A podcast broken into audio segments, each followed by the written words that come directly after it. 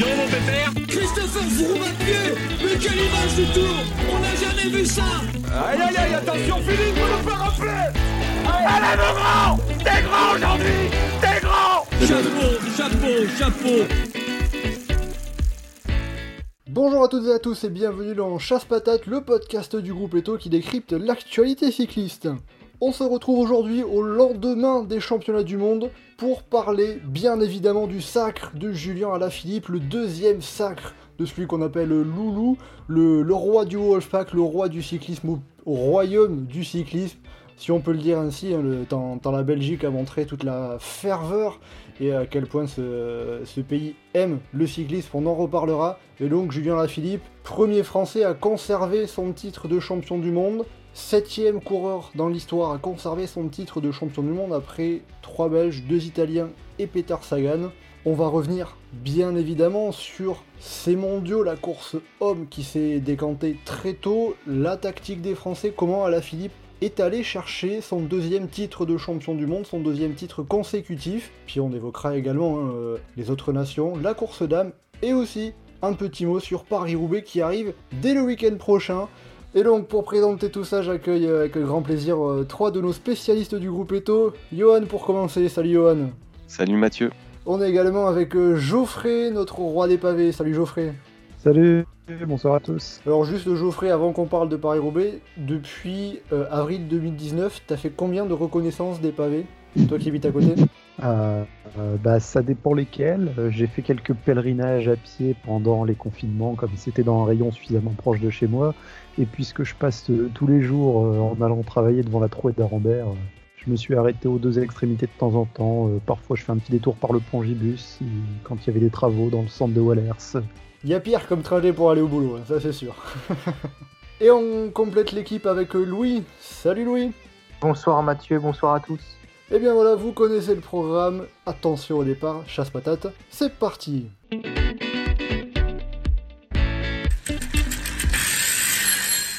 Alors pour commencer, avant de rentrer vraiment dans le vif du sujet, dans ce qui s'est passé dans la course, etc.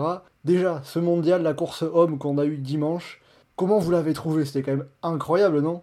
Bah, il y a eu des gens, enfin, enfin, faudra remonter dans l'histoire, mais est-ce que c'est le plus beau mondial de l'histoire ou pas? Parce que vous savez que le mondial, c'est une course en circuit, souvent une course d'attente et une course tactique. Euh, là, ça a été euh, une vraie course flandrienne, comme un Grand Game, par exemple, où il n'y a pas vraiment de coureur sous la réserve, où on voit des favoris attaquer à 50, 60 bornes de l'arrivée. Donc, ouais, ça a été une très, très belle course. Je pense que ça a surpris un peu quand même que ce soit autant débridé, mais euh, là, les organisateurs auraient pu être très contents s'il y avait une autre finalité, mais c'est une très, très belle course, ouais. Tu t'attendais à ce que ça bouge autant euh? Je m'attendais pas à ce que ça bouge aussitôt. Je m'attendais à ce que les Français fassent tout péter dans les monts euh, sur le circuit flandrien, ce qui bouge aussi loin de l'arrivée, et pas avec des coureurs euh, du calibre de Cosnefroy ou de Turgis. euh. Puis même à ce moment-là, moi je me pose des questions, mais qu'est-ce qu'ils sont en train de faire? Enfin, s'ils vont casse-pipe, enfin c'est pas le, c'est pas le parcours des champions d'Europe, quoi. Mais Peut-être un peu comme tu disais que ça parte dans le circuit flandrien, mais sur le deuxième passage, pas sur le premier, quoi, en quelque sorte. oui, pas sur le premier, même avant le premier passage des Flandriens, ils sont repartis. Mais après, enfin, ce qui a bien réussi, c'est que euh, tous les autres euh, nations ont suivi, quoi, derrière, donc ça a donné une belle course. Geoffrey, euh, Johan a lancé la question, est-ce que c'est euh, le plus beau mondial de l'histoire ou un des plus beaux? Qu'est-ce que tu en dirais, toi? Bah, le plus beau, après, ça dépend euh, ce qu'on prend comme référence, parce qu'il y a, plusieurs mondiaux qui sont mythiques. Je veux dire, quitte à évoquer un mondial mythique avec un Français qui gagne, il y a celui de Salanches, qu'on ne peut pas vraiment comparer, parce que ça a pété très loin, il restait plus, quasiment plus de coureurs à l'arrivée. Enfin, il y en a eu beaucoup. Le plus beau, c'est compliqué à dire. Un des plus beaux, euh, oui. Un des plus mémorables, euh, forcément. Une course qui se, qui se lance à 180 bornes de l'arrivée, il n'y a que dans les Flandres qu'on peut avoir ça. Mais surtout, moi, ce qui m'a fait du bien, c'était le public. On, va en revenir tout à l'heure. On disait euh, dans l'introduction, ça fait, euh, deux ans qu'on n'a pas de Paris-Roubaix ou presque. Le, Tour des Flandres, on l'a eu, mais on, a eu des Tours des Flandres avec personne à Quarmont, ce qui faisait bizarre. Alors que là, euh, sur tout le long du trajet, deux, trois rangées de spectateurs sur le côté, derrière son écran de télévision, on pouvait sentir la bière. C'était, c'est vraiment le cyclisme des Flandres. Et, et ça, ça faisait plaisir. Louis, de ton côté, euh, tout ce qui s'est passé euh, dimanche, euh, t'as- comment tu as trouvé ça, toi? Bah, c'était une très belle après-midi de vélo. euh, autant des fois, en tant qu'acharné de vélo, on peut regretter de, de se coltiner toute la longueur de l'étape, une course de 250 km. Voilà, ceux qui regardent l'intégralité d'un Milan-San Remo savent ce que c'est. Mais là, pour le coup, c'était pas du tout un regret. C'était vraiment magnifique. Une course débridée bah, sur les 200 derniers kilomètres. C'était tout ce qu'on attendait ou presque. On, savait que ça allait euh, décanter de loin, mais peut-être pas d'aussi loin. Et, franchement, c'était du très très beau spectacle. Et l'ambiance, justement, vous vous attendiez à ce qu'il y ait autant de ferveur sur les différents circuits, sur les bords de route? On savait quand même, quand on va en Belgique, euh, on sait très bien qu'ils savent mettre l'ambiance. Et, de toute façon, que ce soit en Belgique ou en France, il y a toujours un clan de Belges euh, qui vient mettre l'ambiance. Et, et, on savait très bien comment, comment les corps allaient être accueillis là-bas. Johan, toi, les euh, supporters belges, ils t'ont pas déçu non plus? Oh, Oui, c'était joli à la télé, il y avait des drapeaux. Moi, après, c'est plus quand t'es coureur et que t'es dans l'ambiance, ça doit leur faire beaucoup, beaucoup de bien quoi, d'avoir une grosse ferveur. Après, euh, moi, de loin, comme j'y suis pas et que j'étais pas sur place, euh, ça me touche forcément moins. Ce sera plus quand il jouerait de nouveau des courses dans la région et que j'aurais beaucoup de public et des choses comme ça. Mais de loin, moi, en tant que spectateur, c'est plus la course qui m'intéresse forcément. En tout cas, c'était quand même un. On peut dire qu'on a pris notre pied quand même à, regarder cette course avec euh, toute, cette, euh, toute cette ferveur aussi qui a, qui aidé. Hein. C'était pas comme, euh, comme Geoffrey l'a dit, les passages notamment sur le Tour des Flandres qui étaient à huis clos. C'est pas pareil, ça, donne un petit cachet en, plus à cette course.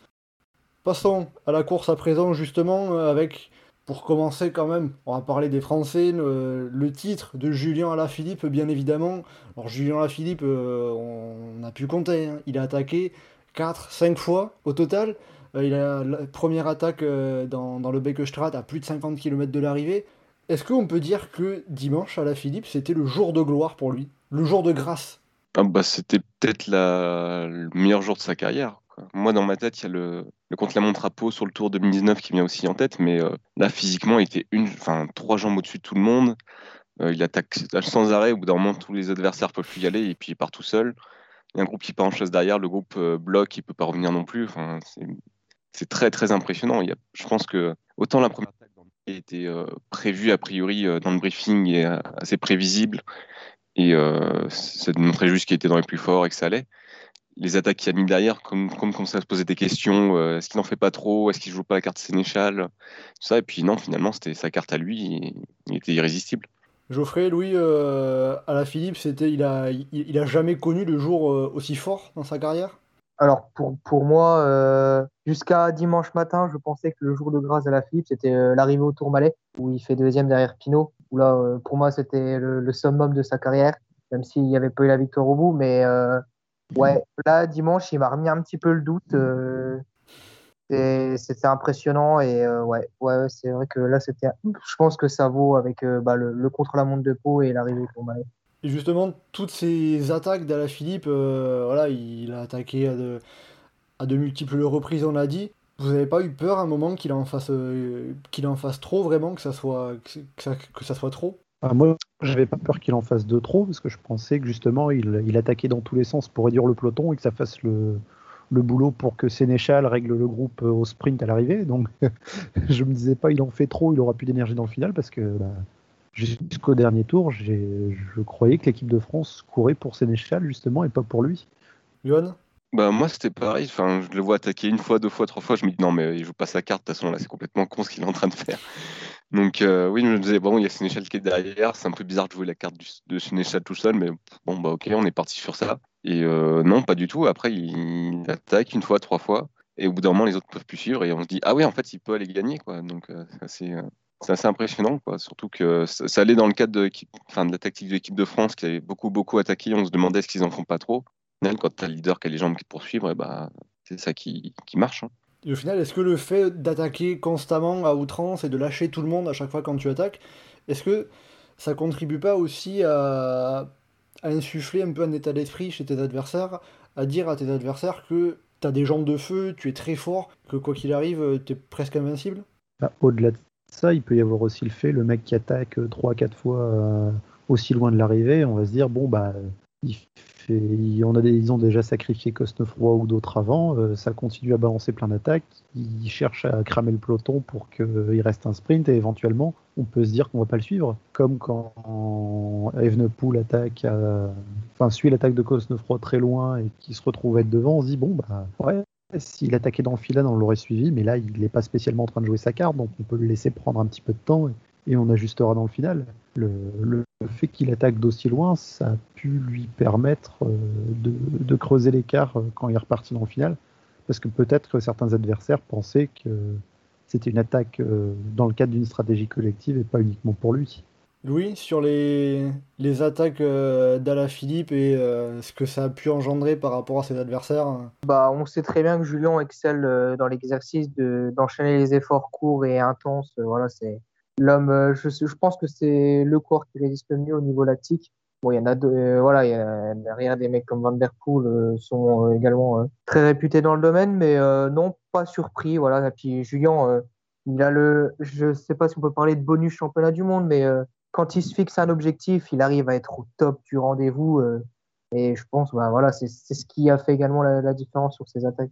C'est comme ça que tu expliques justement le fait que euh, à la Philippe, euh, dimanche, on l'ait vu beaucoup plus puissant, incisif que lors de ses dernières sorties. le fait qu'il s'est préparé à 100% sur ses mondiaux. Ouais, ouais, c'est vrai, c'est possible. Et au final, ça fait un peu comme l'an dernier où le Tour de France était un peu en demi-teinte. bon, il y a eu la, première victoire à Nice pense qu'il est arrivé dans la même, les mêmes conditions, avec un peu une préparation similaire. Voilà, les courses avant étaient un peu moins flamboyantes, notamment que la prime classique, c'était pas top top, mais voilà, le jour J, Julien, euh, c'est un homme de rendez-vous et, quand, quand le rendez-vous arrive, bah, il est présent. On peut quand même avoir une petite pensée pour le qui râlait contre Alaphilippe parce qu'il allait faire 40 bornes avant les semi-classiques belges dont tout le monde se, moque euh, dans une équipe aussi grosse que, que De Koninck.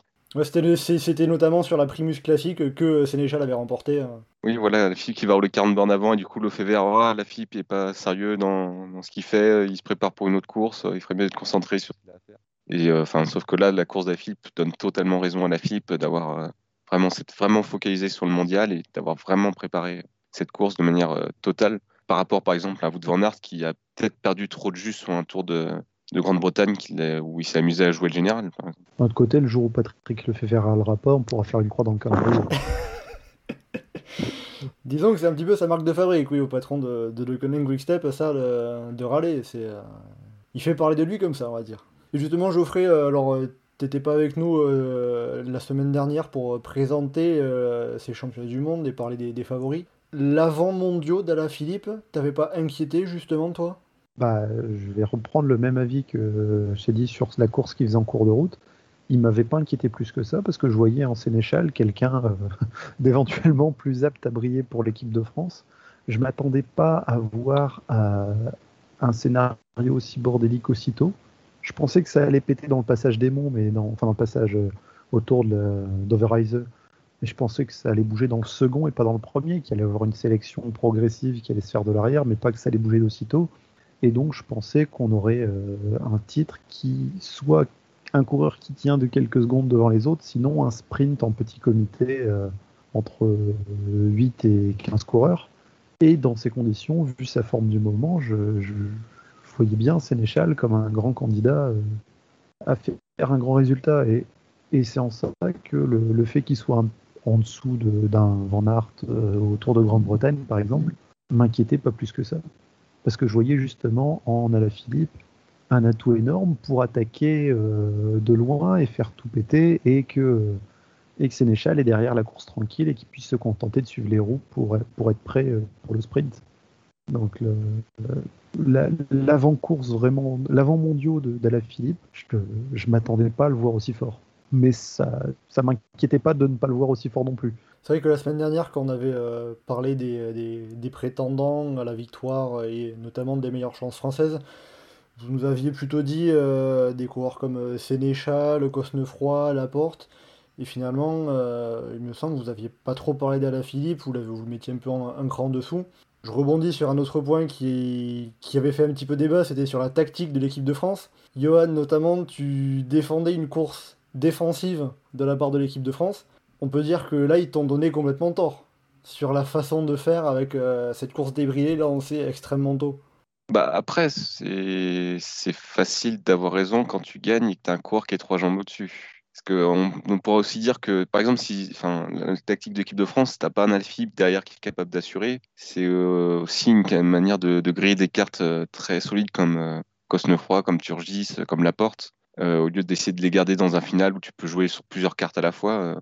donc même si tu isoles les Belges, même si tu isoles les Italiens, ça veut dire que tu es dans une tactique de tout pour la Philippe et on va essayer de tout faire péter, on va essayer de jouer le final en force. Mais ça, enfin, c'est compliqué de donner ce genre de tactique si tu sais pas quelle la Philippe va avoir cette force-là en fait. On aurait pu, enfin moi j'aurais pu l'anticiper plus parce que c'est quand même quelqu'un qui se prépare très bien pour ses objectifs, mais euh, c'est aussi une question de euh, c'est les coureurs et l'organisateur qui savent quelles jambes ils ont et quelles cartes ils peuvent euh, ils peuvent jouer donc.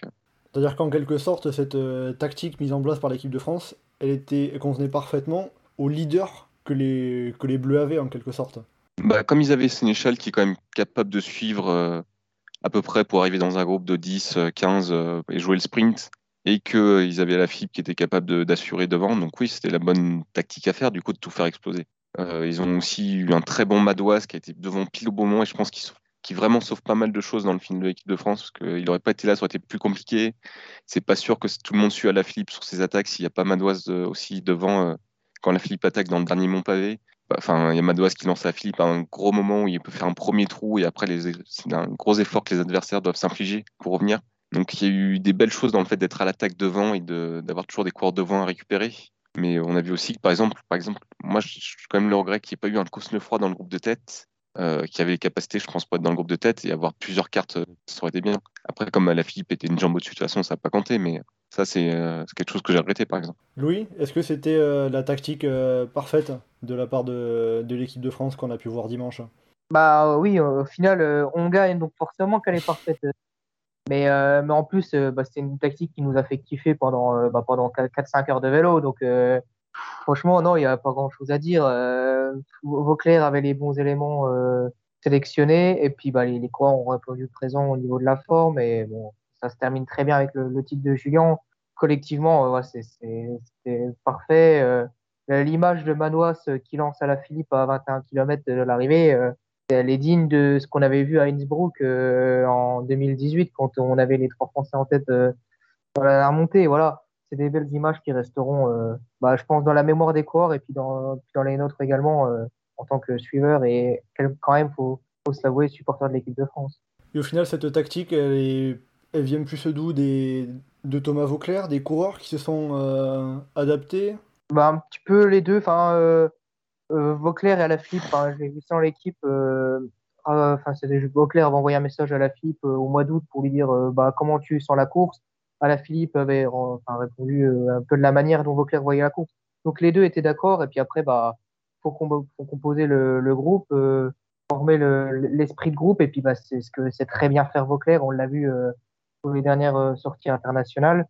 Et bah, après, euh, les coureurs, je pense qu'on avait les coureurs pour, euh, bah, pour dynamiter la course. Et, et en même temps, dans notre équipe, on n'avait quand même pas le meilleur sprinter si ça finissait groupé. Donc on n'avait pas le choix, fallait tout, fallait tout péter et, et, au final ça a marché. C'est vrai qu'en plus il n'y avait pas les oreillettes, donc c'est aussi davantage de travail à faire en amont pour, pour que ça soit bien tout adapté et aussi laisser plus de responsabilité aux coureurs les, coureurs, je pense que nos coureurs français sont. Je ne sais pas si on peut vraiment comparer par rapport aux autres équipes, mais j'ai l'impression qu'on a des coureurs qui, savent courir à l'instinct, qui savent prendre des décisions en course. Alors, je ne sais pas pourquoi euh, chez les Français, c'est peut-être plus inné que dans les autres nations, mais on a les coureurs qui, savent courir comme ça sans oreillette. Geoffrey?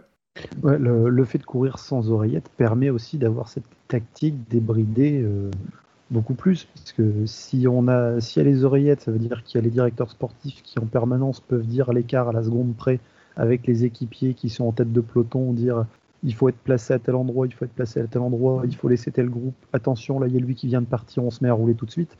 Euh, typiquement, la course des Italiens, euh, s'il y a des oreillettes, euh, ça se retrouve pas à être la même, et donc la gestion des écarts avec les diverses échappées se retrouve à pas être la même. Et là, on refait toute la course à partir de 180 bornes de l'arrivée. Et, forcément, c'est tout ce qui se passe dans le final qui découle de ce bordel qui commence à 180 bornes de l'arrivée. Donc ça veut dire qu'une course autant débridée comme ça, avec, avec Oriette, elle est pas possible ou presque ah, Elle est pas possible parce que y a... on perd toutes les micro-latences où, y a le... où les coureurs ont à se rendre compte de ce qui vient de se passer. Alors que là, y a, je veux dire, dans la, dans la voiture, euh, ils sont deux, voire trois devant l'écran, même s'il y en a un qui ne voit pas, euh, l'autre peut dire tout de suite à côté, attention, il y a un chien qui vient de partir, il faut dire à un tel et un tel et un tel d'aller se placer en tête de peloton. Alors que si un tel, un tel et un tel, ils sont derrière en train de remonter leur leader ou d'aller chercher un bidon, bah, le temps qu'ils remontent en tête de peloton et qu'ils se rendent compte de qui a attaqué, forcément, le groupe qui vient attaquer peut prendre un peu plus de temps. Le bordel est plus facile à gérer quand il n'y a pas d'oreillettes. L'organisation absolue est plus facile à gérer quand il y en a. Et au final, la victoire, ce, titre mondial, c'est c'est plus quoi? C'est plus une victoire euh, d'Alaphilippe qui était euh, un cran au-dessus des autres, une victoire collective de l'équipe de France avec euh, cette force collective, une victoire tactique avec ce que Vauclair a mis en place et insufflé à ses coureurs. Qu'est-ce que ça peut être le plus important? Bah, c'est sûr que la Philippe, il peut pas être autant en confiance s'il n'y a pas une équipe avant qui a déjà été très forte, s'il n'y a pas des autres coureurs autour de lui, s'il ne sait pas qu'il y a Sénéchal derrière, qu'au pire il se crame, bah tant pis, il y a Sénéchal qui fera le sprint.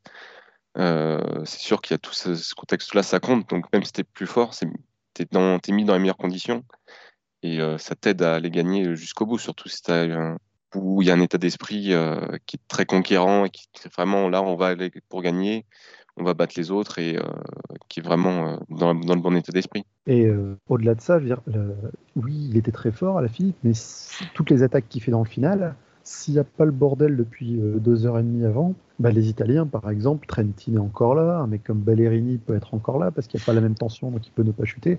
Et les, autres équipes peuvent avoir beaucoup plus d'équipiers pour rouler en tête de peloton et annihiler toutes les diverses tentatives.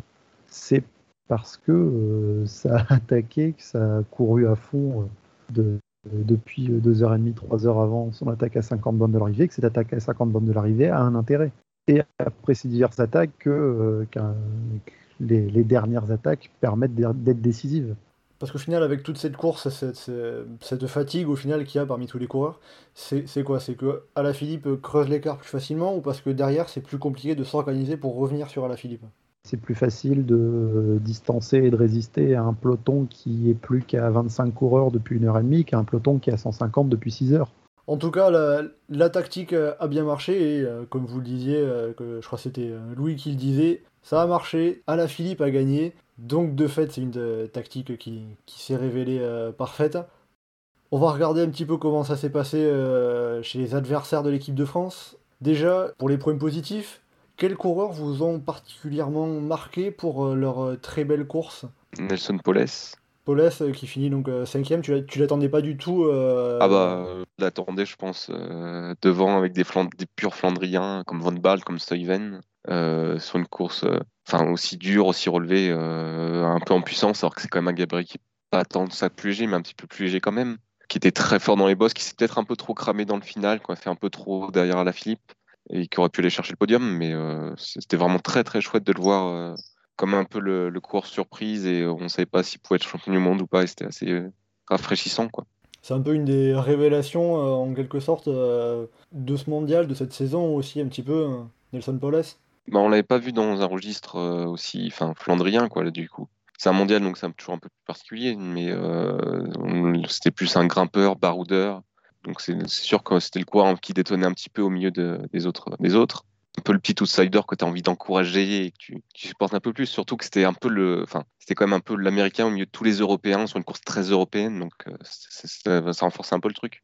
Geoffrey, est-ce que tu as un autre coureur qui t'a particulièrement marqué positivement? Moi, celui qui m'a particulièrement marqué positivement, c'est pas tant parce qu'il a fait une course exceptionnelle que, je ne l'attendais plus à ce niveau-là, c'est Zdeněk Stibar. Moi qui suis beaucoup le cyclocross, je veux dire, euh, je l'ai vu pendant bah, maintenant près de 15 ans au plus haut niveau, et depuis quelques années, il y avait un léger déclin. Depuis le confinement, euh, on le voyait en bon équipier, mais individuellement, il n'y avait pas énormément de résultats. Et j'ai été surpris de voir être encore dans le coup dans le final, et j'en étais très content. Euh, j'étais un grand fan de lui dans, dans les labourés il y a une dizaine d'années et, encore quand il, a, quand il a débarqué sur la route euh, de plus en plus après. Et je pensais que son temps était vraiment terminé et de le voir euh, aller chercher un top 10 avec la manière sur ces mondiaux-là, je, ne m'y attendais plus à le voir à ce niveau-là. Et Louis, de ton côté, est-ce que tu as un autre coureur que Nelson Poles, Tibar qui sont tous les deux dans des styles assez différents, mine de rien. Ben, on n'en a pas beaucoup entendu parler, mais euh, Marcus Solgard pour la Norvège, 12e, euh, c'est un très très bon résultat. J'avais pas de récente perf de sa part sur euh, une course de 270 km, mais en tout cas, il a bien tenu et il termine quand même bah, entre Van Aert et Madouas, je pense que c'est c'est pas trop mal. Le Norvégien qui était d'ailleurs le seul coureur d'une équipe de deuxième division dans le groupe pour la gagne au final, ce qui, ce qui montre Mais quand même. Tu euh, Van Der Poel Ouais, non, Oui. mais euh, Bah, une vraie équipe de deuxième division. C'est vrai que Van Der Poel est chez Alpecin Phoenix, mais Alpecin Phoenix qui fait techniquement toutes les courses World Tour, donc euh, c'est une simili World Tour, on va dire. Mais oui, dans les faits, euh, il n'était pas tout seul, en effet. Sachant que Marcus Ulgard l'an prochain sera chez euh, Trek Segafredo, donc on pourra le voir euh, sur davantage de courses World Tour. Alors, on va parler maintenant des, de- du pays qui accueillait ces mondiaux, la Belgique. Euh, la Belgique qui misait beaucoup sur Wout van Aert, on en a beaucoup entendu parler avant ces mondiaux. euh, il y a beaucoup de pression, peut-être même un peu trop au final. Wout van Aert qui finit finalement 11ème, c'est Jasper Stuyven qui s'est retrouvé dans le groupe derrière Alaphilippe qui s'est dessiné dans les derniers kilomètres après euh, l'attaque décisive du français. Est-ce que la Belgique a fait une erreur en misant tout sur Wout van Aert selon vous? Mais après, la Belgique n'a pas tout misé sur Wout van Aert, puisqu'on a vu que Stuyven était protégé aussi et qu'il a pu jouer sa carte et que même Evenepoel, je pense, pouvait jouer sa carte, puisqu'après il est parti un peu loin. Mais euh, ils ont, je pense que c'est plus un problème de euh, le leader euh, prévu, il n'y a pas les jambes et du coup il peut pas aller gagner face à un autre coureur qui est surpuissant. Mais il y a beaucoup de gens qui ont critiqué la tactique de l'équipe de Belgique. Pour moi, c'est plus des petites erreurs par-ci par-là. Il y a un moment, ils ont essayé de cadenasser la course. euh, Ils ont un peu grillé des forces avec Kim de Klerk, avec des coureurs comme ça, au lieu de se garder pour plus tard. Euh, il y a certaines attaques d'Aphilippe, ils auraient dû un peu plus. euh, il y a des petits défauts comme ça. Evenepoel qui se grille de manière absolument euh, inutile, alors que le groupe derrière était déjà à deux minutes. Il y a, il y a des petits manquements de gestion comme ça. L'erreur euh, énorme. Stuyven, il aurait très bien pu faire deuxième, troisième. Euh, van Aert, dans la même configuration, peut-être fait deuxième, troisième aussi, donc c'est pas, ça n'aurait pas été très différent. C'est-à-dire qu'en quelque sorte, le problème, c'est plus un problème d'adaptation par rapport au fait que van Aert était moins, un, peu moins en forme que prévu. Ils ont réussi à s'adapter puisque Stuyven s'est retrouvé dans une position assez, euh, assez bonne. Après, c'est juste qu'ils n'avaient pas les jambes pour aller gagner et qu'ils se retrouvaient dans une configuration de course qui, les a désavantagés. Ils n'ont pas couru idéalement, mais c'est pas tellement, je pense, le problème de, la course en soi. Je dirais que là, un problème plus, par exemple, c'est euh, le, le problème de la médiatisation dans les médias belges de Wout van Aert, ça fait un mois que tout le monde l'annonce vainqueur du championnat du monde et qu'il faut pouvoir encaisser ça aussi. Quoi. Geoffrey, est-ce que toi tu as vu un peu des, des, des erreurs également de, de, de, la part de l'équipe belge? Bah, Evenepoel qui en fait beaucoup, mais ça c'est. Euh, c'est du un pléonasme. Ça, ça, devient sa marque de fabrique. Euh, Van Aert se retrouve à pas avoir les jambes au moment où la fille attaque. Bon, bah, ça, c'est pas de chance. Ils ont rattrapé le coup avec Stuyven qui était devant, mais euh, il n'y avait plus rien à faire à partir du moment où la Philippe était beaucoup trop fort. Stuyven fait 4. Bah, le, sprint avec Van Barle, Valgren et Paoles, euh, on le refait 4 ou 5 fois. euh, la moitié du temps, Stuyven se retrouve à être sur le podium et déjà là, le, le bilan serait plus le même. À mon avis, le, bilan côté belge peut se retrouver à être amer parce que il y a le contre-la-montre où ils font 2 et 3, que, que déjà l'année dernière, Van Aert il faisait deuxième du chrono, deuxième de la course en ligne. Et il y a cette répétition d'échecs qui se retrouve à, peut-être faire beaucoup, surtout que là, il y avait le côté à domicile en plus, qui mettait un peu en exergue la, volonté de voir Van Aert s'imposer. Les stratégies, elle était ce qu'elle était, mais je ne l'ai pas trouvée particulièrement mauvaise peut prévoir la stratégie qu'on veut à partir du moment où le leader est pas le plus fort et qu'il y a un mec devant qui est intouchable, bah, on ne peut plus gagner. Et Van Aert ne pouvait plus gagner. On n'était pas non plus dans le cadre d'une d'une course qui n'est pas gagnée sur une défaite parce qu'il y a une erreur euh, flagrante comme Mathieu Van Der Poel dans Yorkshire qui explose complètement parce qu'il gère mal son effort. Il était moins fort, il n'a pas gagné. En quelque sorte, il n'y avait rien à faire pour la, pour la Belgique, c'est ce que tu dis? Vu comment la course s'est déroulée, le, ce qu'il y avait à faire, c'est du coup de lancer Steven à l'avant pour qu'il aille faire quelque chose. C'est ce qu'ils ont été fait et bah pas de chance, il prend la place du con à l'arrivée, quoi. Jesper Steven en finissant 4. Mais ils ont su bien se rattraper justement parce qu'il y avait euh, plus ou moins ce plan B avec Steven qui, aurait pu faire l'affaire. Pour moi, il y a quand même un, tournant dans la, course belge. Bah, c'est au moment de l'attaque de la Philippe dans le Mont Pavé. Et bah, c'est là où d'ailleurs, il me semble que c'est le moment là où le, groupe final se, forme et, les Belges passent de la grosse armada où il y avait encore Benoît, Tuns, Kampenhardt, euh, voire Lampart et De Klerk peut-être encore à ce moment-là. Et, du coup, au final, l'attaque de la Philippe a permis de, bah, supprimer quasiment euh, bah, toute l'équipe belge. Et c'est au moment-là, il se retrouve plus que deux devant plus Remco qui sera rejoint après. Et je pense que c'est là que la, la, course belge, elle bascule où, euh, et qui perd le, le, le, collectif qui permettait à Van Aert d'être parfaitement encadré. Surtout qu'ils font un choix un peu, peu bizarre à ce moment-là, c'est de rouler pour revenir sur Evenepoel, quoi, au lieu de laisser des coureurs comme Alaphilippe faire l'effort pour recoller. Ou euh, c'est eux qui prennent les choses en main et qui décident de, ok, les mecs derrière ils sont morts et puis on va partir à trois comme ça. Comment t'expliques justement qu'ils aient voulu revenir euh, directement sur le groupe Evenpool qui était juste devant? Euh, Parce que je pense qu'ils se sont dit que c'était le bon coup et qu'il fallait recoller vite et puis comme ça on s'organisait et puis euh, c'était plus pratique. Je pense que c'est un peu un réflexe, mais euh, c'est sûr que là, typiquement, avec une oreillette, tu aurais été un directeur sportif, tu peux te dire Ok, les mecs, vous restez dans le route Philippe, vous temporiser, on va essayer de faire revenir des mecs de derrière et puis après on se réorganise et puis on va voir ce que s'y passe. On a toujours Remco devant, on va laisser jouer sa carte et puis on va gérer comme ça et puis c'est aux autres de revenir. Après, tu, peux jouer ça différemment. Après, c'est sûr que c'est peut-être pas là qu'ils perdent la course non plus, hein, mais euh, c'est pas effectivement a posteriori, ça s'avère être un mauvais choix. Sur le moment, ça peut se dire aussi que ok, on va être trois devant euh, et puis on va être en supériorité et puis ça va être très bien.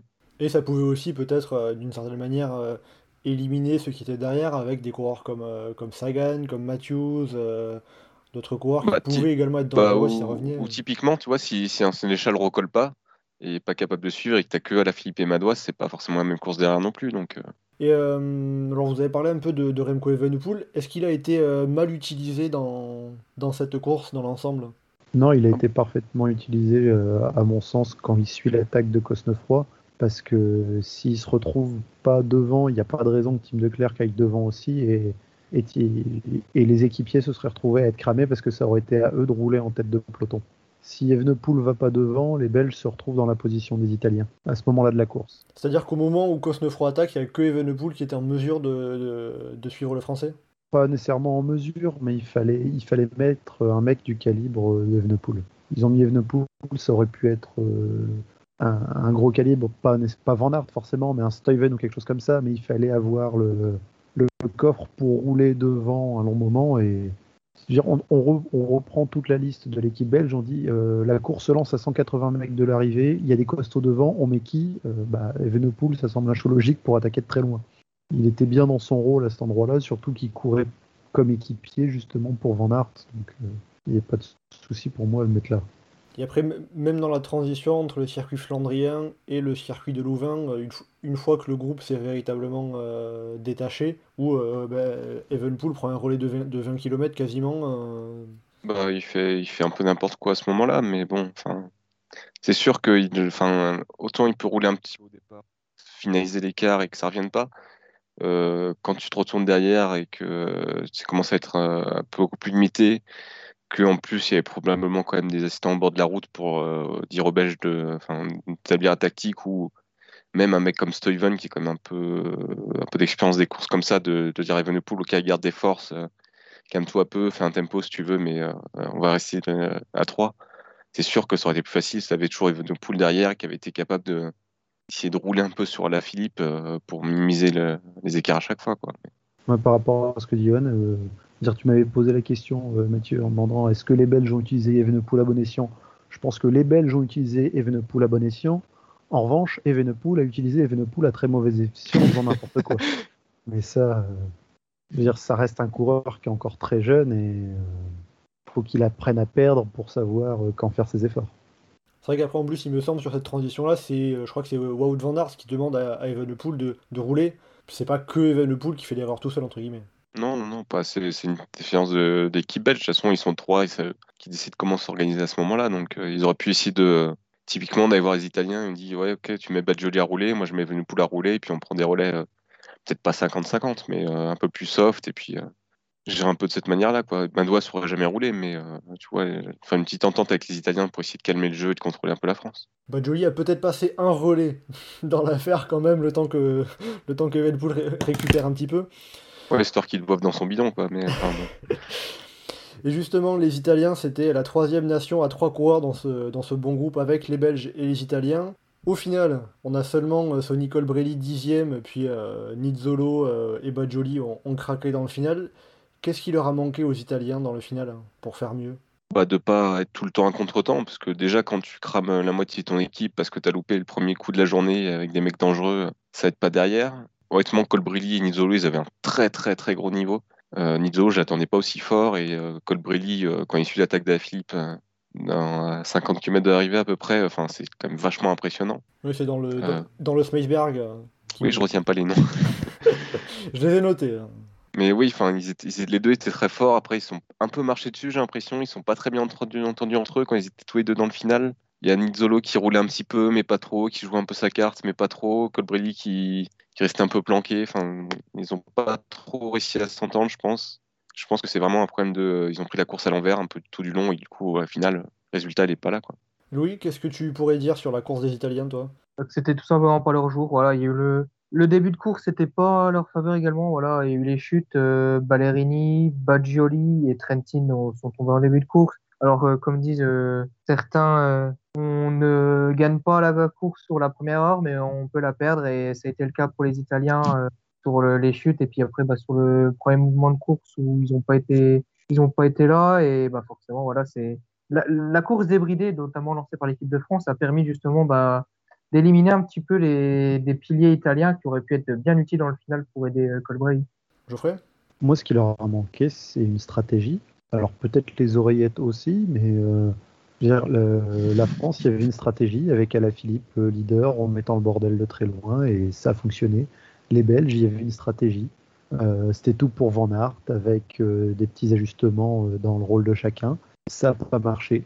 L'Italie, ils sont venus avec quel objectif? On n'en sait rien. Colbrelli, Nizzolo étaient très forts. Colbrelli qui craque par moment et qui attaque. Pourquoi il cherche à attaquer Pas- Est-ce qu'il y a un travail d'équipe euh, dans le final Mais pourquoi il suit pas nécessairement toutes les attaques avec un Nizzolo plus dans un rôle de sprinter éventuel C'était relativement illisible, à part, enfin le seul moment où c'était lisible, c'est quand ils étaient les seuls couillons à être derrière et que c'était à eux d'aller rouler.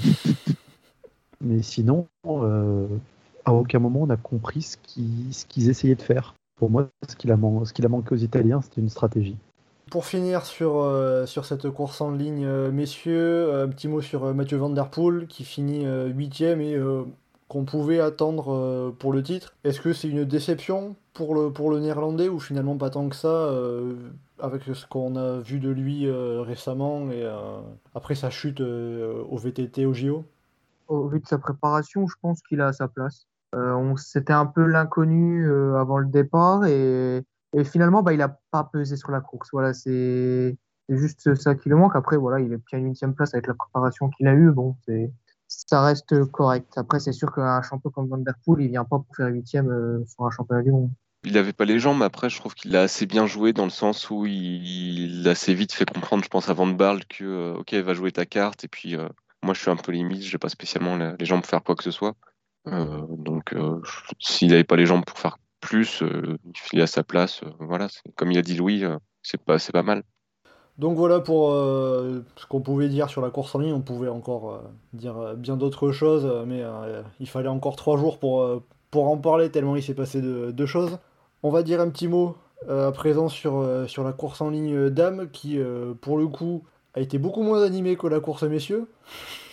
Bah, Pour reprendre le, le commentaire qu'il y a eu sur le forum, c'est le fait que les courses dames deviennent chiantes euh, comme ça, c'est la preuve de, de la hausse de niveau. Comment t'expliques qu'il ne s'est pas passé grand-chose? C'est les, c'est les Néerlandaises qui ont imposé leur tactique à tout le monde? Bah, c'est les... bah, de toute façon, comme d'habitude, il y a tout le monde qui attend un peu que ce soit les Néerlandaises qui bougent les premières. Euh, Il n'y avait pas tellement de nations en face qui avaient spécialement d'intérêt à tout faire exploser. Enfin, les Allemandes avaient des coureuses qui étaient plutôt euh, soit des très bonnes puncheuses, donc il n'y avait pas spécialement besoin de décanter ou qui allaient assez vite au sprint. Euh, la Belgique, pareil, c'était pour Kopecky, donc c'était un sprint. Les Italiennes, euh, tu pouvais essayer de faire péter pour Longo Borghini, mais le problème, c'est si tu fais ça, elle se retrouve face à deux Néerlandaises et tu sais qu'il faut qu'elle arrive toute seule, donc c'est compliqué. Donc autant miser sur une arrivée un peu plus groupée avec plus de les autres nations n'avaient pas la force de tout faire exploser. Donc oui, forcément, si les Néerlandaises ne font pas exploser la course, on se retrouve dans une course d'attente et une course d'usure, et bah, c'est la course qu'on qu'on a eue. Quoi. Ça, c'est que si une, nation fait tout exploser et qu'on se retrouve à avoir juste les 15 meilleurs à la pédale qui sont devant, des Néerlandaises, il y en aura eu 6 ou 7 dans les 15. Les autres nations, elles en auront eu 2 ou 3 maximum. Aucune équipe n'avait intérêt à faire ça, et faire ça, c'était se tirer une balle dans le pied, même si on avait une concurrente qui était très forte. Et maintenant, comme disait Johan, en plus, les autres nations, leur meilleure carte, a priori, c'était un sprint. Donc euh, ça, ça n'incitait pas à ce qu'il y ait un mouvement en plus. Donc tant que les Néerlandaises ne font pas tout péter, ben, ça, ça restait groupé. Et donc euh, justement la victoire s'est jouée euh, au sprint avec euh, Elisa Balsamo qui devance Marianne Vos. Déjà, juste pour ce sprint pour les néerlandaises, Johan, est-ce que ça, a peut-être été un peu mal géré de la part des, des néerlandaises hein? Ah, le, sprint, c'est une catastrophe. T'avais Vollering, euh, Van Dijk qui était toujours là en plein milieu, euh, mais toujours un peu cramé, donc du coup qui faisait des cassures, et Vos qui devait remonter. Euh, Enfin, c'était un peu, n'importe quoi, alors qu'à côté, t'avais euh, Balsamo qui était dans la route Longo-Borghini, qui a été lancé parfaitement, idéalement placé, nickel. Toute l'équipe Talix s'est mis en ligne quand il fallait, où il fallait. Donc oui, forcément, tu pars avec un petit désavantage. Donc c'est le résultat qui est, dans la logique de l'approche du sprint. Euh, mais de manière générale, de toute façon, ça illustre un peu la course des Néerlandaises qui ressemblait pas à grand chose, mais ça, c'est comme d'habitude un peu.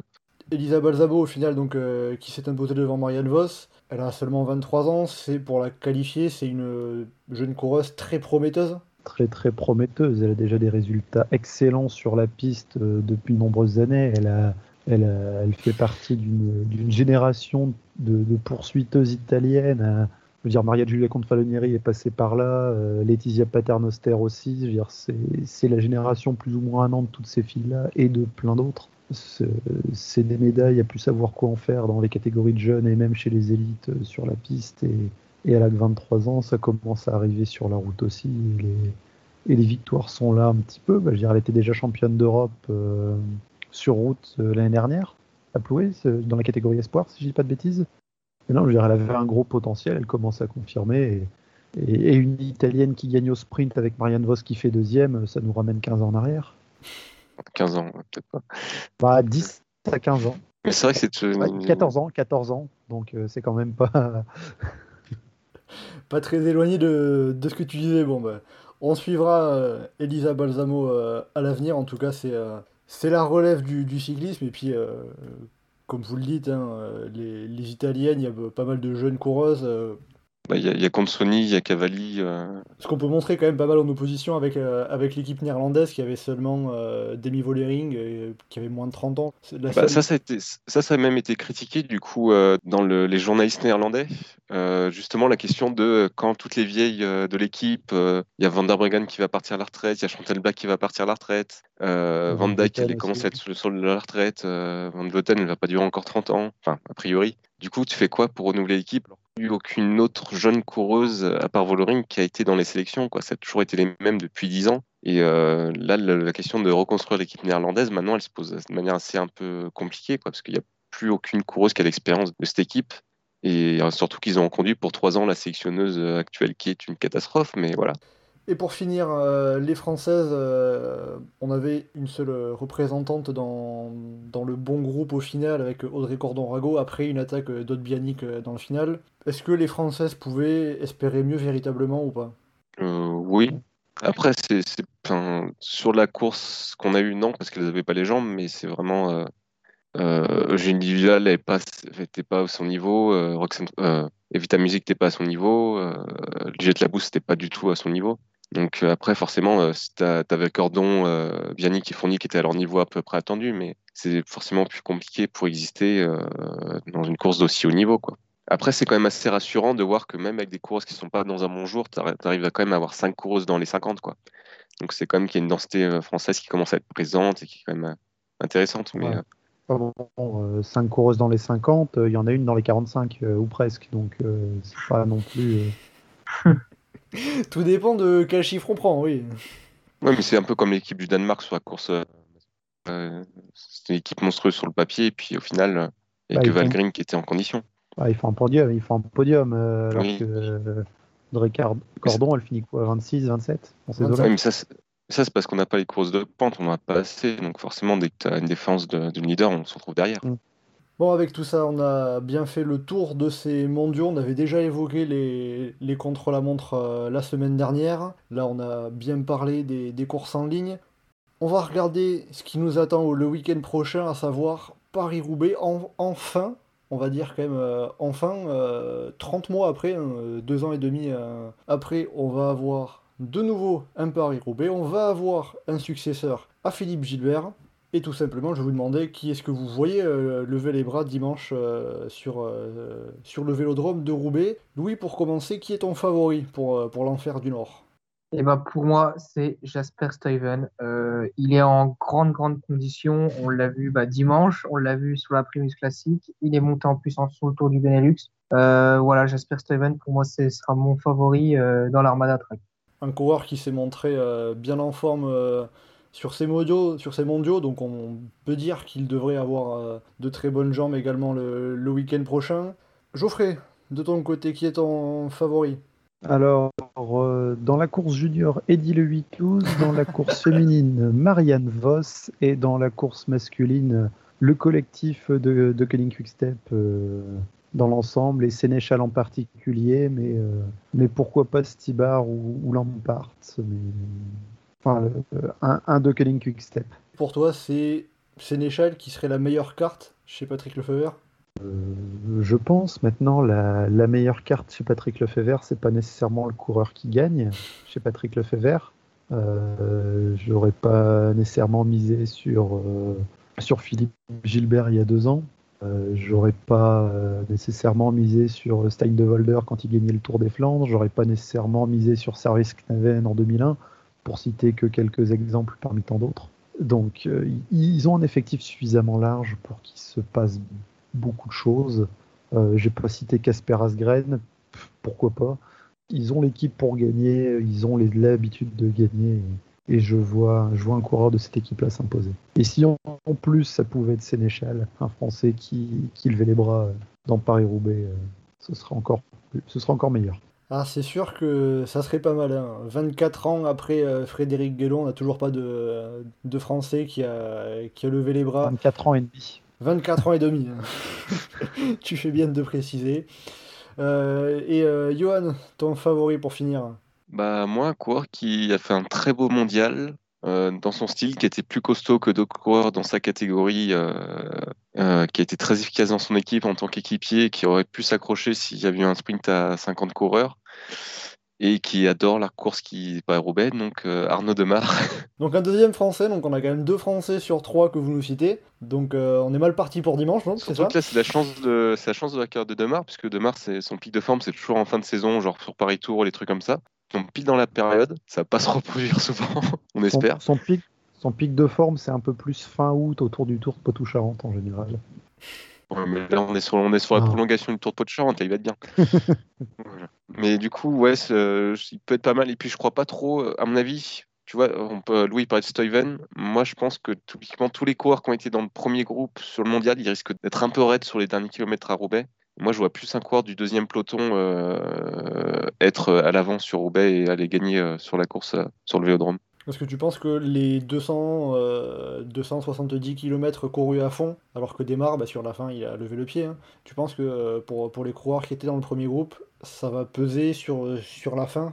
Bah, ça dépend des cours. Je pense à Mathieu Van Der ça va pas trop lui peser parce qu'il a pas trop été actif. Mais typiquement, un Wout qui a été très impliqué dans la course, des mecs comme Stuyven, euh, finit leur sprint assis sur la selle au bout de l'effort. Enfin, il va quand même falloir récupérer de ça. Et puis Roubaix, ça va pareil, ça va partir à fond, ça va aller à fond du début à la fin. Donc, va falloir pouvoir euh, réenchaîner l'effort à une semaine d'intervalle, ça va quand même être euh, physiquement assez compliqué, quoi. Après, les pronostics vont être aussi relativement différents en fonction de la météo. Parce que ça fait des années et des années qu'on attend de la pluie pour Paris-Roubaix, donc ben, forcément on n'en aura pas, mais si jamais il y en avait quand même, ce ne sont pas nécessairement les mêmes coureurs qui, seraient vus à l'avant. Et, si c'est très boueux et, et glissant, euh, bon, du coup, forcément, ça ne le sera pas. Mais Mathieu Van Der Poel, avec ses capacités d'agilité et de puissance, euh, la combinaison des deux, font pour moi qu'il pourrait avoir beaucoup à tirer profit euh, d'un Paris-Roubaix euh, humide. Donc parmi les trois noms que vous m'avez cités, Stuyven, Sénéchal, Desmar, c'est Van Der Poel qui aurait le plus de chances de, s'imposer un peu derrière, parce que on parle beaucoup de, de, de Van Der Poel, de Van Aert sur toutes les classiques flandriennes. Là, c'est un peu plus le néerlandais qui aurait l'avantage. Après, ça fait trois ans qu'on n'a pas eu de Paris-Roubaix, donc en vrai, on manque de repères sur euh, Il a qui va être coureur. hein. Oui, voilà. Donc euh, ça manque de repères sur qui va être le coureur en forme. euh, Est-ce que Van Der Poel, par exemple, il va savoir se placer au bon moment, au bon endroit? Parce que pareil, euh, au-delà de lui, son équipe non plus, elle n'a pas expérience de Paris-Roubaix. Donc euh, il y a Sylvain Dillier, mais euh, Bah, ça va être Sylvain compliqué. Dillier, euh, ouais, c'est son résultat dans Paris-Roubaix, c'est via une échappée, donc il n'y a Oui, pas voilà, non plus donc, euh, euh, la, la partie de placement qui, qui est là. Oui, voilà, donc ça va être compliqué de, pour lui de, gérer tous ces aspects-là de la course euh, sur une course qu'il découvre et qui est quand même une course qui sourit souvent aux, aux coureurs expérimentés. C'est rarement euh, aux petits nouveaux qui viennent, qui débarquent et qui cassent tout. Donc c'est-à-dire que euh, Van Der Poel qui en sera à son premier Paris-Roubaix, Van Aert qui en sera seulement à son troisième Paris-Roubaix, on- il vaut mieux attendre encore quelques années pour, euh, selon vous, les, les voir. Enfin, il faut attendre encore quelques, quelques années pour les voir encore plus vainqueurs. Non, mais pour Van Der Poel, on a aussi l'inconnu de son état de forme. Il est costaud, parce que sinon il n'aurait pas fait un top 10 au mondiaux. Mais s'il était très costaud, on l'aurait vu attaquer. Un Mathieu Van qui attaque pas, c'est un Mathieu Van qui est pas au meilleur de sa forme. Donc là, il va se passer quand même une semaine entre les deux. Il peut se passer plein de trucs. Je veux dire, la, course de fin de saison, si on reprend les, les paris tours de la Coupe du Monde de- d'il y a quelques années, on voyait beaucoup de coureurs qui étaient euh, au-dessus de ce qui aurait été leur niveau, euh, parce qu'il y a toute la partie fatigue de fin de saison qui à prendre en compte. Et là, on a ça sur un Paris-Roubaix, on on n'a pas particulièrement de repères sur, euh, sur trois semaines de Flandrienne comme on a d'habitude. La course promet d'être ouverte, on n'est pas à l'abri d'une surprise, on n'est pas à l'abri d'un coureur expérimenté non plus. Un John Degenkolb, par exemple, peut, faire, peut se retrouver à faire quelque chose. Un, un Seb Van Mark peut aller faire un top 10, pas le gagner, parce que c'est Seb Van Mark, mais euh, être parmi les meilleurs. On n'est pas à l'abri non plus que l'échappée matinale ait eu au bout, hein, parce que sur Roubaix, c'est quelque chose qui arrive et que euh, c'est pas sûr que le peloton soit euh, parfaitement organisé dans... derrière pour aller le chercher. Mais c'est ça, quoi. On est... Après, ça reste Paris-Roubaix, quoi. C'est une course. où- Est-ce qu'un favori va gagner? Bah oui, c'est possible, c'est arrivé souvent. Est-ce qu'un outsider va gagner? Bah oui, c'est possible, c'est arrivé souvent. Un mec tout seul va gagner? Ouais, peut-être. Un, petit, un sprint en petit groupe? Ouais, peut-être. L'échappée matinale Ouais, peut-être. Pas d'échappée matinale et parce que ça bourrine pendant 100 bornes et la sélection elle commence sur les premiers pavés Bah ouais, peut-être aussi. C'est ça Donc qui est on ne beau sait pas, en fait. C'est que on, on, on ne sait- on peut rien prévoir tellement il peut tout se passer. Et ben, on verra ça, on suivra ça. Donc euh, dimanche prochain, Paris-Roubaix qui part euh, vers 11h à peu près. Donc euh, diffusion intégrale, autant dire qu'il faut rien prévoir de son dimanche. Avec euh, en apéritif Mm. euh, la veille euh, le premier Paris-Roubaix féminin. Donc on suivra. euh, C'était Marianne Vos que tu nous disais, toi, euh, Geoffrey. Johan, ça serait qui ta, ta favorite? Euh, bah, moi, celle qui a la plus belle technique sur les pavés plats de ce que j'ai pu voir, c'est Chantal Black. Mais c'est toujours le problème de- du manque de repères pour une course qui a jamais existé chez Féminine, quoi. Donc, euh, Puis le- le- le- l'habitude sur des pavés plats, euh, c'est sur les courses qu'il y a aux Pays-Bas ou dans les Flandres en Belgique, et, et c'est pas du tout le même pavé non plus. Donc, euh, moi, l'expérience sur un terrain très moche, euh, j'ai- essayé de penser par. Enfin, j'ai essayé de chercher plus les crosswomen qu'il y avait sur la start list, et, euh, vu la course, vu la forme qu'elle avait la semaine dernière, c'est pour ça que j'avais dit Marianne Vos. Au-delà du fait que je suis forcément jamais objectif quand je parle de Marianne Vos, mais ça, c'est quelque chose d'autre. Eh bien, on verra ça. On, suivra ça donc euh, pour ce c'est Paris-Roubaix, puisque pour la première fois, on aura Paris-Roubaix féminin masculin. C'est une nouveauté de cette année 2021 qui aurait dû avoir lieu déjà, de- déjà l'année dernière. Donc, ce week-end, rendez-vous dans le nord de la France pour euh, Paris-Roubaix, euh, double édition, même triple édition avec euh, les juniors. Avec tout ça, on arrive tranquillement à la fin de ce podcast. On a bien parlé des mondiaux de Paris-Roubaix.